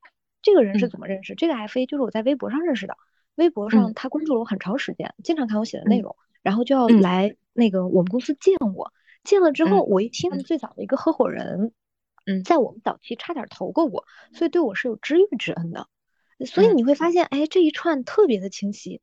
我一般啊，什么拍个 TVC 啊，合作什么的，就是给我花钱的关系，其实是个引流动作。我通过这次合作认识了他的团队，他们团队对我更了解，我们才会有一次一次深入的合作。就这个时候要给大家提一个概念啊，就是复利的概念，你知道吗？你们公司赚的钱绝对不是新客户带来的，是那些反反复复拿钱投票为你花钱的人带来的，而。反反复复为你花钱的人没有几个，他们会为你花大钱，就如同你要在股票里找到一只为你疯狂赚钱的那只绩优股，就如同你要选一个你的人生伴侣，其实是一样的。这是是他们说的做减法，因为它一定不会太多。对，特别好，你讲的这个真的特别好。对，其实思思本身啊，你就是一个支点性人物，你应该自己也知道，应该很多人也评价过你。我和思思其实也就今年年初认识，其实说实话，我觉得思思已经给我推荐了很多人认识啊，他就能够迅速的预判说对方能够给我带来什么，很多时候他都在主动给我，真的觉得非常欣赏你的人格，然后欣赏你的做事儿的一个方式，嗯，这个其实是一个很强的能力和很强的一个性格特征，所以你肯定有你的指点性人物，但是你自己本身也是。我倒对你的后者存疑啊，我觉得我没有太多的去做判断和筛选。对于我来说，可能是一种本能吧。对，只是说如果有这个机会，我愿意推荐一下。因为我今年大量的都是在跟平台去打交道，然后在三个月之前突然赶上了整个的微博的一个红利的工具产品，就是我们昨天用的那个直播连麦。然后呢，我就天天给大佬干活。说实话就是这样的，你可以这么理解。大家有一个误区啊，叫能 social 的人未必能塌下来干活。但你想，如果你的 social 能力极强，但同时你的落地能力又强，那资源和机会到你这儿，它的转化率就很高。所以最终要保证自己是一个能落地、能执行。你我很害怕很多年轻女孩听了这些之后，就啊，我要培养我的 social 能力，但不是这样子的。我觉得每一个点都掐的特别特别的准。是你是如何去维系和一个支点性人物，就是说你知道这只股票来了。这只人际股就他了，对吧？不见得对方对你也有同样的、同样的，就是他也想同等能量的维系你的，他可能也觉得你不错。那你会如何去维系这一支支点股？你看，这是我们非常不一样的地方，嗯，非常非常不一样。在性格上，其实你是乐于挑战的。你的挑战是，即使他对我一无所知，他或许不认可我，我都可以用我的能量影响他，我会改变他，但我不。我是另外一套逻辑，就是我只让那些极度欣赏我的人成为我的支点，他们进到我的这个场中，先决条件是他极度认可我，我只在认可我的人中做筛选。我们刚才一直在谈说搜索能力很厉害，你可以把这些资源都拢到你的身边，但你怎么落地呢？你如果永远说哎我转手他人，那你不就是二道贩子吗？高级中介。所有的资源，所有的价值从你身边流过又流出，你能不能非常深的为自己挖一个所谓的像曾国藩一样的？曾国藩最牛逼的是什么？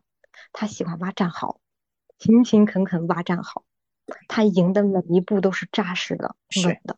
所以你在别人眼里是悬浮的，是光鲜的，是像搜索女王花哨的那些东西，你那个战壕就要挖的越深。呼噜的中国区的总裁是一个女程序员啊，一个女性的程序员大佬。她跟我讲过一句话，特别有意思。她说：“你去看为什么女生不程序员，是因为女生在小的时候被教导说，嗯，物理世界是枯燥的，你潜移默化的成为一种暗示。但这也做了一个反向筛选，因为但凡她开始坚持不下来，她不会走到今天。她刚开始不会选择这条路。所以，同样的是，比如说男程序员和女程序员，女程序员她的素质肯定更强，因为考验更深。”他前期的困难更难。我觉得做采访最好的一点是什么？或者是你可以这么理解，采访或者视频是一种权利的表达。今天我要采访你，你必须要认真的跟我聊天。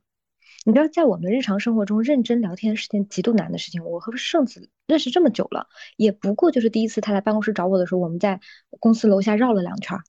可能这么像今天这样这么深度的谈话，在我们过去是没有这个机会的。是。我们没有这个空间，也没有这个时间，甚至如果圣子不是一个目的性极强的人，他拿不到他想要的东西。但做采访不一样，我觉得我这三年来通过闪光少女，通过我自己是这样的一个身份，或者是有这样一个节目，对我来说帮助极大。这个角度特别好，对吧？对，嗯，人进步还有一点就是跟那些能量比你更高的人不断的去碰撞。你记住，我用的词是碰撞，碰撞不是学习，不是讨教，其实不是。因为很多人接受采访是有自己的范式的，他天然知道自己要回答什么，他会给你背书，给你模板。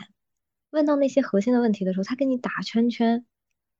他给你打圈圈的时候，你说不要，然后你就往下追问，追问，追问，追问。人在应激反应的时候，给你很真实的东西，这是一个所谓的采访技巧。所以我觉得打断别人其实就是在暗暗示对方，你看这个谈话是我们俩一起进行的，我来帮助你把这个谈话推进的更深更好。就像你，如同一开始咱俩对的时候，你说没事儿，今天可以更深一点。什么叫更深一点？就是不断的打断，不断的告诉他，你说到这里不够，请再往下，请再深，请再深。你知道最糟糕的采访是什么吗？最糟糕的采访就是客客气气，然后说，哎呀呀呀，你根本不真的想问他。很多采访都是这样的，都是在做公关啊，一一个很很无趣的公关。我第一次听你去讲你这个采访的底层的一些心法和一些东西，我觉得我很有感触。尤其你刚刚用到“权力”这个词，我觉得我我一下被打开开关了。我看了很多访谈，我发现是这样的，哪怕是这些企业家，他在面对一个比自己企业做得更好的人的那种眼神啊，和他觉得这个人可能就不如我的那种。时候，他自己释放的能量和观点是不一样的，所以来采访的这个人本身的分量感，好像也很重要。就是你能不能激发出我，我就直接举例子啊，比如说王小川和王兴的时候，爆发力就比较比较强，因为他想要对方认可自己，或者说他觉得对方也是有点东西，有几把刷子的。还有王小川跟俞敏洪就更不一样了。首先，王小川这个人啊，他就是比较的。不喜欢文科生，他就喜欢技术派，这是第一个。而且你会发现他是有观点的，说他面对王兴的那种尊敬感，就觉得哎，王兴有几下子，有几下子，所以我也得拿出我所有的武器。我是想说，在采访的过程当中，这个采访者本身的能量是不是很重要？就是你有没有一种有一种能力，让我觉得你很有能量，我想把我所有的武器亮给你看。为什么有一些访谈他很淡如水啊？是因为。这个采访者他本身就很年轻，是我市面上看到的一些东西，你会发现企业家他带有一种，哎，我我用百分之二十的力气应答您差不多了吧，然后就这种感觉，他没有想深挖深挖再深挖，所以我是想说，你你会有这种感觉吗？就是你会觉得对方会根据你的分量去调整他的一个表达状态吗？而不仅仅只是你的提问技巧？这点非常残酷，是真的，所有人都是看人下菜碟的。至少在采访这件事情上，一定是这个样子的。采访过程当中，我自己的心得，第一个就是我采访的策略其实是扮猪吃老虎。我之前采访法医，我大概做了十二万字的采访资料。嗯，十二万字什么概念？就是你把抖音、B 站各个视频平台所有跟法医相关的所有视频，包括评论前排全刷一遍。嗯，因为法医是医生和警察。你把所有相关的这些爆款的文章、长视频、短视频全部刷掉，你才能对这个是这个行业建立一个基础的认知。但是，一一些很年轻的采访者最害怕的是什么？就是或者我早期我刚入行的时候，我迫切的向对方展示我了解你们这个行业，我我可是做了很多功课的哟。嗯，我就像是学生要给老师检阅试卷一样。我说你看啊，我我我很辛苦啊，求求你给我一个鼓励吧，亲亲抱抱举高高一点好不好？但我不会这么做，我一定是扮猪吃老虎，我坐在那儿就说我不懂，我不懂，我不明白这样为什么这个，这个为什么这个？但是法医非常聪明，他在录到一半的时候，我们在那儿调机器灯光，他说思思，我这么多年，因为他接受过各个传统媒体、新媒体做那么多采访，我跟你聊天聊得最开心，因为你懂，你是做了很充分的功课来的。比如我举个最简单的例子，因为他是一个九十年代做法医，两千年之后转 DNA 鉴定师的人，我要把九十年的大案要案，尤其是他经手的那个时代背景的案子了解一遍。你知道为啥九零年代大案要案频发吗？为什么两千年是个分水岭？因为两千年我们国家开始有了天眼系统，破案不再是单纯依靠法医的技能，更多的就是看天眼啊，你人是跑不掉的。所以，其实我们国家九十年代的法医的技术水准是非常高的，因为在那些场合当中，他们必须要凭借他的经验和能力去破案。嗯，因为我也看过很多评价，说我的采访很烂什么的，什么采访技巧不那个。但你知道吗？从一个非常野路子的人来说，我非常享受这个身份。如果我跟我跟你说，我今天是一个科班出身，我是专业做采访、学新闻专业出来的，我对我可能有很多的专业。但我很难卸下他的防备。最重要的，其实采访最重要的是什么？你拿到信息量。平面采访还好一点，就是比如说图文的采访啊，你是可以去杜撰一些信息，或者是你去把这个东西讲完整。但像我们的视频采访，你拍不到就是没有。你拍不到的东西是不能加在片子里的，你怎么加？嗯，其实一个采访好不好的是你拿到的信息量到底怎么样。嗯为了拿到这个信息量，你让我你让我是扮猪吃老虎，还是让我做大量的功课？这中间肯定很多技术的层面，但我最不害怕的一点就是显得我自己很弱。我比较强的是我的抽象能力，就是我提炼重点能力非常强，我会非常迅速地告诉他，你刚刚那段里哪讲的好，什么讲的好，什么观众感兴趣，什么可能作为标题，这个我都会快速的反应给你。这个呢就会很好，就会让讲话的人首先被理解了，然后你能够激发他讲更多。你会发现自己很真诚的讲话的时候，有些东西它是有点飘忽不定的，有些东西它是散的，有些东西甚至是有点自相矛盾的。如果有一个人能够跳出来，从他的视角把这个东西框住、立住，你就觉得，哎，对对对，我讲的就是这个，这会给人一种很好的感觉，然后你就会跟他想讲更多，所以你就得到了你想要的信息量。所以我第一次听你去讲，就是你的行活儿，就是你的手艺，你的专业，就是做采访这件事情背后的一些能力，就是这种站行能力和方法论，呃，我觉得很受用。对我第一次听你这样讲，嗯举个例子，我一次闪闪光少女拿到的资料，就对话大概有十二到十五万字这个区间，因为取决于嗯他说的密度高低啊。我采访大概会拍十五个小时左右，那你拿到的就是一个大概十二万字的文稿。我每一次都是在这个文稿中挑重点，我要先把所有的亮点铺在一个板上，叫我们的 keyword 板，就所有今天的嘉宾讲的亮点，我全部铺在板上，然后嗯用这个板里的最精华的东西穿一条逻辑线，这条逻辑线就是起承转合。你的起承转合一定不是按照时间顺序来发生，就是你们聊什么，你捋一遍，肯定不可能。你是嗯说一开头一定是一个大的悬念，就是观众到底为什么要看，他提出了一个什么样的观点，什么样的故事，一直吸引观众贯穿从头到尾。你那个核心的问题是什么？他跟用户之间，就跟观众之间的关系是什么？把那个东西放在最前面。它可能是金句，可能是故事，但极度短，极度会引发别人的好奇心，且能给这个片子定调。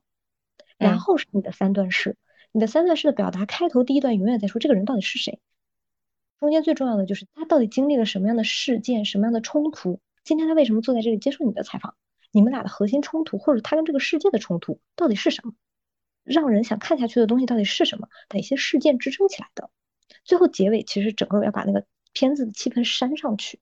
你看，是几乎我们所有片子，你抽象出来看都是这三段式，而结尾最重要的就是给一个能让观众粘贴到转发框里的那句话，这才最重要。他看完了不重要，看完了能帮你转很重要。所以，如果这个片子你不是一口气从头穿到尾，跟一个很精神内核的东西贴在最后，你这个片子的传播就不会好。所以，其实你是从一个完全的制作角度去分析它给了你什么样的信息。举个最简单的嗯例子，我们俩的这个这期播客，比如说三个小嗯时就是三万字，但对我嗯来说，我基本上做视频的采访的时候，前后的结构是大动的。其实你是按照这个顺序说的，我要给你演绎成另一个版本的故事，我在你的十几万字重新拼一个一万字的故事，有可能跟你一开始的策划完全不一样。其实你是在重嗯构。这个我们聊三小时，我就知道什么能用，什么不能用，因为你每天在做这个工作。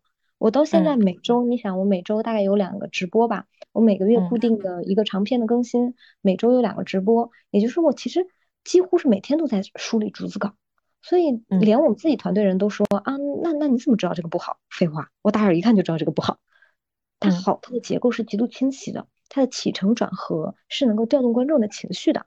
不好，那烂就是各种的烂，烂就是不符合这个规律嘛。其实我你是在嗯用你的专业告诉对方我是怎么看我的专业活儿的。就像如嗯同你说的，我们再应一下你刚才说的那个，所有在各自领域做到顶尖的人都是可以对话的。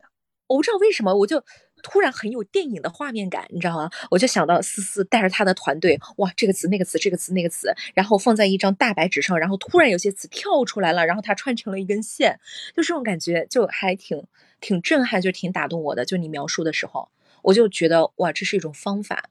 有一天我在做某件事情上，我肯定也可以这样子去做。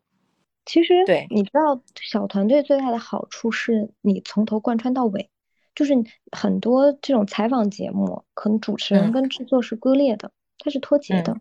其实你嗯你只是最后看到了成片，你是不参与制作的。但很多人误解了我的身份，就是我盯着做人是后期，对，后期剪辑从它的粗剪到它的结构到它的细条，就是构这个故事的人是我。所以其实是你掌握了一套核心的方法论，你在倒推你采访该怎么采，你是想尽了一切体面不体面的方式挖信息，因为你挖了多少信息，你后面才有多少物料，就像是一个非常好的大厨会亲自到菜市场买菜是一样的道理，他不会说采购你今天给我送两斤鱼，他不会，他一定是早上一出门天刚亮背一小包，说不行，我要去找我最新鲜的鱼。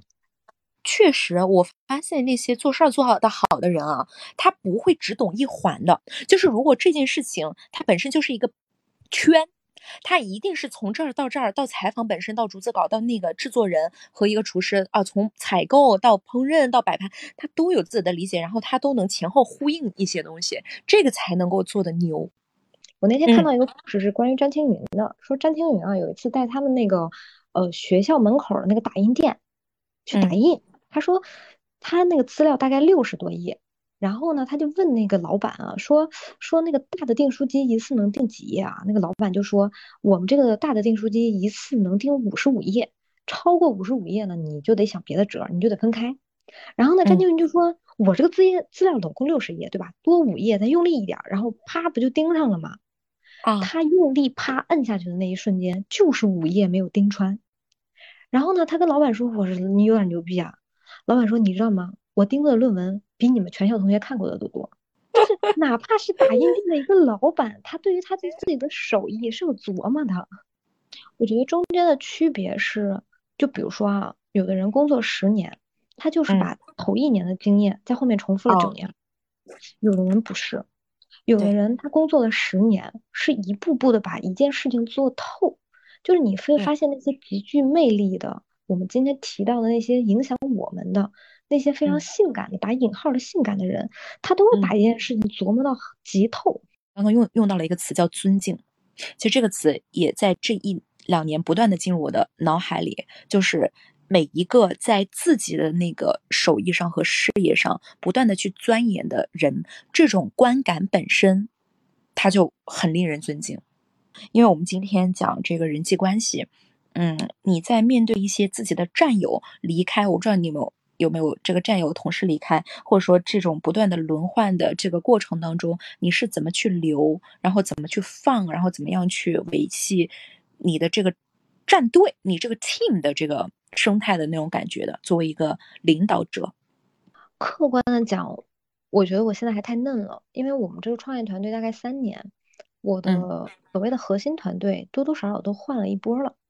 嗯，可能有有几个非常核心的人物是留下来，然后轮了很多岗。你知道，像我们现在的合伙人，他是从做视频组的 leader，就从做视频做内容，到做运营，到做商务，相当于他把公司重要的岗都轮过一遍了。对，但这非常重要，因为我发现他核心能做到合伙人的最根源是他懂内容，他懂他的产品，这件事情极重要。他如果没有做过，他在做商务的时候其实是不知道跟客户你怎么估时间，你怎么估他的工时，你怎么判断这个视频为什么比那个视频贵，其实你是说不出来的。但是你做过这件事情，你就说得出来，你说得出来，你就获得用客户的信任感，就更容易承担。问到了一个这两天我深度思考的问题，嗯，我核心在想说，有些人你其实是留不住的，那什么样的人你留不住呢？就是不真的能看见长期利益的人，你是留不住的。我们盘一盘一个人的职业生涯四十五年，对你来说投资回报率最高的事情是什么呢？普通一点的，你只要跟对人；再好一点的，你选对公司。但本质选对公司也是跟对人嘛。对我不能，我不能百分百的保证我是一个值得跟的人，但我能保证我的我这边的机会足够好。因为你就这么想，一个团队从一八到二一年，三年时间。然后做这么艰难的一件事情，拿到了流量和这个这个市场的认可，它核心的方法论一定不会有错，或者它一定是什么地方做对了。我们团队像所有的早期团队一样，都有它很好的一面和很差的一面。很好的一面在于它的机会很多。举个最简单的例子，因为我是资源驱动型嘛，你在我身边，你那我的资源就像是你的资源，我的通讯录就是你的通讯录。其实你接触资源的距离是更短的。但创业团队要求人人自驱，就是每个人你不能等活干，你不能等别人把你的工作安排好，你一定是自己去抢、去要、去布盘的。但是因为我们团队女孩比较多，我说实话，女孩在策略排布策略这件事情上，先天并不占优势，她需要后天极为辛苦的训练。嗯，但很多人就是那一念之差。他觉得，哎呀，算了，别那么累了，或者是我追求点别的，或者是我就是在这个团队干的不爽，也很正常。真正不吃亏的选择是，要么你真的拿到了核心资源，掌握了核心能力，要么就是你你拿到了股权或者拿到了期权，其实对你来说才是利益最大化的。你工资的数字嘛，咱们说白一点就是这个样子。你工资你再加，每年加个百分之二十，你工资封顶是多少？但像我们这种自媒体团队，给钱其实还是相对大方的。嗯，你算算我们的广告收入，如果你成为合伙人，他其实要比你拿工资拿的要快得多。而我往往发现一件事情，因为你早期极为艰苦，你放弃了，那后期就是别人来享受这个战力的果实。从客观来讲很吃亏，因为早期在团队最辛苦的时候你来了，你觉得扛不住了，你走了，后期团队上了台阶了，或者是越走越好。所以我发现有些人他不能同甘只能共苦的核心原因是自己拿不住。一就如同一只股票，你拿不住是一样的。我有时候觉得我们在玩一个幸存者的游戏，是不能停，因为你发现，你就像我们做我我这行的，就做自媒体的那些停的人，你在一年之后就忘记了他，都可能不用一年，很快，嗯，你就你就忘记了他，如同我刚才说那个很可惜是一样的观感。他摸到了，但他又放弃了。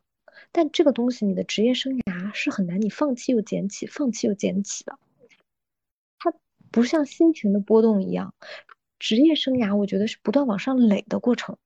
你的经验、技能、你的人脉，你你我就今讲最残酷的一点。嗯，但凡我可能这三年过程当中放弃了，或者是停一停，我歇一歇，资源都不会滚到手上。就是即使我也同样认识这些，我们今天讲社交，认识这些很牛逼的人，他们很给我机会。落在哪儿呢？对呀，人家想帮你，大佬觉得你不错，拉你一把，拉哪一只手啊？你有什么业务能跟我在一起玩啊？你说的太对了，那个牌桌没给你发牌，这个更难过，你知道这更难过，比你无层触及到。更难过，就是我想到《遥远救世主》，就是天道里面讲一句话，就是你爬到那个井边了，然后发现你接不住，你摔下去了，这个是很那个的。所以要接住那个牌，或者说拉你的那个手，确实你自己得一直一直不停的动。这个我特别有感触，特别有，嗯。所以这不也就呼应了我们刚才说的嘛？我们我们不想为我们快速成长而抱歉，因为对于我来说，我的上岸和你的上岸是一样的。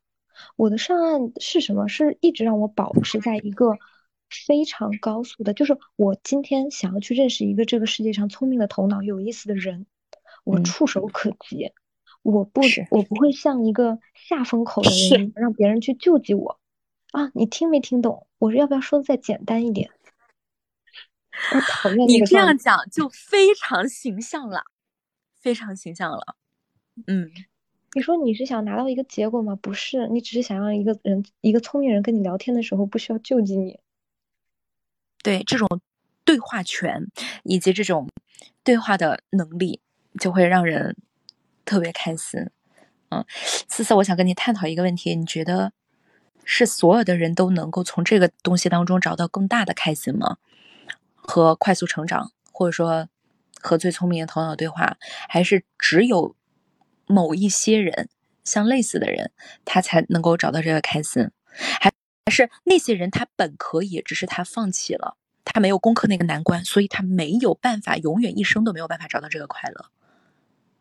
我觉得这个快乐得让他先看到，嗯，或者换句话来说吧，没有体会过这种快乐的人，他不足以谈他想不想要得到。举个最简单的例子啊，我我以前经常看到一个场景。就比如说有一些读书会，甚至一些电影发布会，你在台下做观众的那种快乐的感觉，那种爽感，远远没有你在场中，你就在那个场上，要在牌桌上。小时候看我爸打牌，我都想上去打。对，就是那个你要上场的感觉，因为就是可能在摄影界有一句话，就是如果如果你你拍的不好，是因为你离得不够近。啊，这个很有比喻意义。我觉得我日常做的这些事情对我们团队是非常滋养的。那你想想，一个年轻人，他大概率不一定会喜欢他的工作，他的工作是挺枯燥、挺没意思的。很多人都知道我们这工作挺好玩的，它一定有它枯燥的部分。但是你在那个每次对话的那个现场，因为我每次带挺多工作人员去，我们团队又小，几乎是所有人都能承受的这个有信息量的交流。而你知道，这个有信息量的东西是极其宝贵的。就是你想，这个团队在做这么宝贵的事情，你这个机会不是天然容易很好的拿到的。我觉得有的时候命运发你一张好牌，最差的结果是你分辨不出来那是不是好牌，你就让它溜走了。你感受过，你体验过，你有分辨的能力，你就知道有可能这是一个好牌。但是完全没有感受过，你就把它随便的打出去了。然后这种。辨别能力呢？我又觉得来自于年轻的时候碰撞的比较多，你足够高频次的在碰撞，足够高频次的在努力吧，所以量变产生质变，你就自然而然了有了一种直觉。如果你从未碰撞过，就比如说我从来没有接触过其他的，我一下就到了思思的团队，我一下就见，我觉得这个难道不是每个人都是这样的吗？不会有这个感觉，他不会有这种对比感和珍惜感。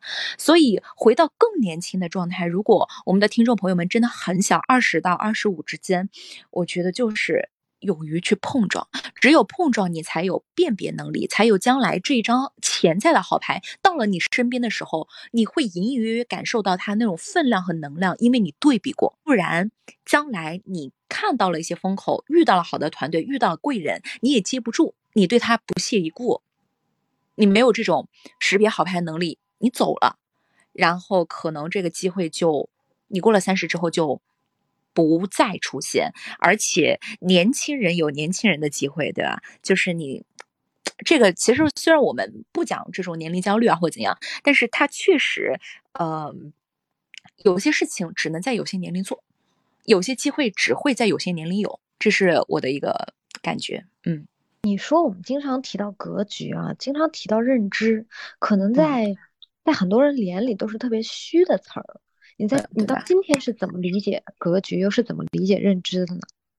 嗯，我觉得格局就是呃一个全盘性的一个理解，你能不能足够在一个事件当中理解，嗯，这个人在想什么？他要什么？他为什么要反对你？有的时候不是冲着你的人来的，冲着他的立场来的。那他的立场是什么？呃，每个人呢都是棋手，也是棋子，对吧？我们眼中的这个棋手，他可能是更大的一个棋盘上的一个棋子。比如说，我看我的老板这么对我，我看到的棋盘就是我和我老板的关系。但是老板那边有他和投资人的关系，投资人那边又有投资人和投资人的竞争，投资人在上面，他可能就更复杂，有些商业、政治或者说是资源的关系。就棋盘的上面还有棋盘，棋盘的上面还有棋盘。这个棋盘呢，就是格局。因为我们每个人在自己的那个棋盘上呢，你是很难往上看到。高高几层的那个棋盘的，就是你很难站站在一个员工的角度去理解老板和投资人之间的那种那种艰辛，那种他要处理的东西。所以有的时候他骂你，他有压力，呃，他有压力，他做这件事情你就不理解，你就不能从老板的角度去理解，因为你不是站在他的那个棋盘上的。而老板和投资人之间呢，他可能又没站在更上层的一个棋盘上。格局就是，呃我只能看到我作为这颗棋子在的这个小棋盘，而认知帮助你往上，至少你知道那些棋盘的存在，这是起码的。然后你慢慢能不能看清？我觉得厉害的人是我人人还没有上去。我还没有在那个场上，但是我已经看到了，我已经能够看到，我就能够理解，我就不会那么痛苦，我就不会那么呃纠结，不会那么迷茫。为什么？因为我的上面还有棋盘，以及你的上升速度会更快，因为你已经知道上面的那个游戏在怎么玩了。你在下面，虽然我还在下面，我的目前能量级不够，但是你一上去，你能马上进入角色。这个是我对格局的理解，所以格局就是那个棋盘，认知就是。帮你在下几层的棋盘的时候，看到更上层的棋盘的能力。我换到梁宁的说法，因为梁宁很喜欢用一个比喻，就是每个人都是一个手机，产品经理嘛，是产品出身。对，棋盘呢就是那个手机，其实你真正要看到的是它的操作系统。每一个人他所有的人性都是他的操作系统。你看到一个人，他为什么今天是这个脾气、这个性格？他为什么在意这件事情？跟他的操作系统相关。所以他的反应和呈现是这个样子的。有的人是什么米米米米家的系统，有的人是苹果的系统，它的系统是这个样子的。它最后它的呈现可能是使用感。你为什么要掌握这些信息？为什么你要看到一个手机它是这个样子的？你为什么要懂人性？为什么要懂商业？因为你不可能不用手机。有的人浑浑噩噩、迷迷糊糊也就这么过去了，混一混，你说可以吗？可以。但我相信今天听我们播客的人，他不是想混一混。对他能听能这么听听这么长时间，对，肯定都是很很有潜力的一些听众朋友。嗯嗯，一个人一生最害怕的是什么？既要还要也要。你你点开了这个所谓的给女孩的商业第一课，你又希望他完全按你心里的方向去发展，那肯定是不可能的。就如同你加入一家创业团队，你说这个创业团队有没有可能给我外企一样的待遇？不可能，那种确定性，那种对吧？福利待遇、吹牛逼的资本，我觉得不要。就是人还是要清楚我最要什么，我最要的那一个点，我可以为了他放弃。就如同我们今天讲成长，我们如果今天真的想成为一个一直战斗的女人，那有些东西你要放弃，有些东西你要精进，有些东西你要不起。是，其实也是做减法，所以战略就是做减法，这个东西真的是对了，而且呢。当你既要又要也要的时候，其实从根本上来讲，这三个东西你都也没有那么想要。就是当你对一个东西非常想要的时候，你是愿意为它去忍受一些痛的，忍受一些其他的东西我要不了的那种痛的。我就为那一刻，就为那个东西，这是很想要了，非常想要。你这个点补充的特别好，就是我刚才想跟你说的，就是你每个人心里的这个小火苗是非常宝贵的，你要学会建立一层一层的保护。一个你要有预判的能力，还是回到我们那个操作系统，你为什么要对人有了解？因为真的面对伤害的时候，不要赤身肉搏，不要那么傻，因为你是很宝贵的，你那个内心中的小火苗，你想要得到一切的那个战斗的欲望。那最后一盘的问题，我也想问问你。面对被讨厌和被争议嘛，到底为什么要成为一个一团火的女人，成为一个一直在战斗的女人？她带给你最爽的到底是什么？因为我知道很多听众朋友可能在听前半场的时候会觉得说，哇，这个女两个女的活得好辛苦啊，然后每天又要自律又要学习，这样活着好辛苦啊。但我们也要实事求是的说，这样活着好爽啊，话语权，掌控感。你不是一潭死水，你一直在生长，然后你有，呃，主动权，你觉得很有活力，你一直在攻克，你一直在迎接新的东西。人是不能枯萎的。现在有人跟我说：“杏子，我给你一个亿，好吧？然后呢，给你一套房，但是呢，对你的要求就是这个世界上啊，没有人再认识你了，你不会再有你的学生、你的用户，哎，什么你的合作伙伴，没有，没有，没有，给你一套这么好的房子，然后这。”我枯萎了，我死了，就是这样的，就是那团火就没有了嘛。你知道，当你在被选择的时候，当你在呃被压制、没有任何反手之力的时候，当你在被很多的东西迷茫着而内耗的时候，我们不曾承担这种辛苦。就是人都是要受苦的，你要分清哪些苦是你能受的苦，哪些苦是你不能受的苦，然后你愿意为了哪种苦去换哪种苦。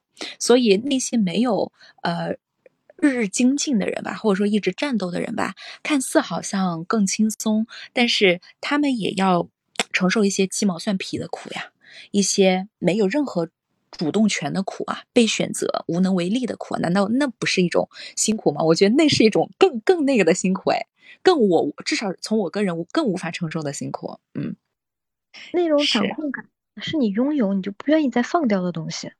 是，也是过去这么多年努力的一个最好的结果。这种强大的感觉给人的这种自信和安全，是其他的东西无法比拟的。我刚才在录播客之前，我拆快递嘛，我打开那个盒子，上面印了一句我特别喜欢的话，他说：“我们生来就是要改变这个世界的，不然呢？”杠乔布斯。对，你会发现今天一个女孩，当你买护肤品的时候，那个做护肤品的创始人。他把他喜欢的那句话印在了这个产品上，这个叫我们生来就是要改变这个世界的，不然呢？嗯，我真的高度契合，高度契合。我们生来就是要改变的，要发挥自己的能量，发挥自己的潜力。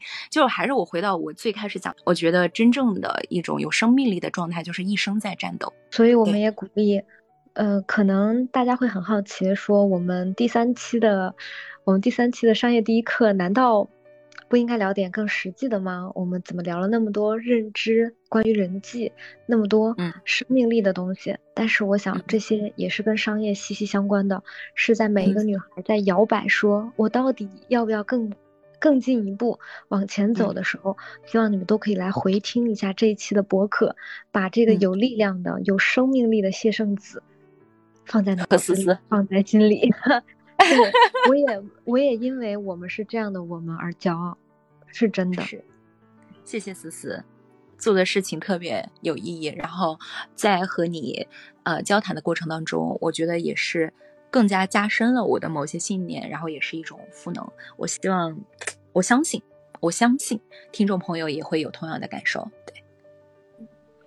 最后就是，希望大家可以到各个平台的账号寻找我们的谢圣子老师。嗯，他会，我我刚才看到有很多人在在写我们昨天那个直播的笔记，一会儿也希望谢老师可以转发一下。也希望大家可以多多在我们的评论区、留言区跟我们互动，我们也很想知道你们的想法。你们第四期想听什么？你们希望谢圣子老师返场，都欢迎在评论区里告诉我。还是那句话，给女孩的商业第一课，因为有你，它才是第一课。好，谢谢思思，特别好，也非常感谢大家的倾听，谢谢，拜拜。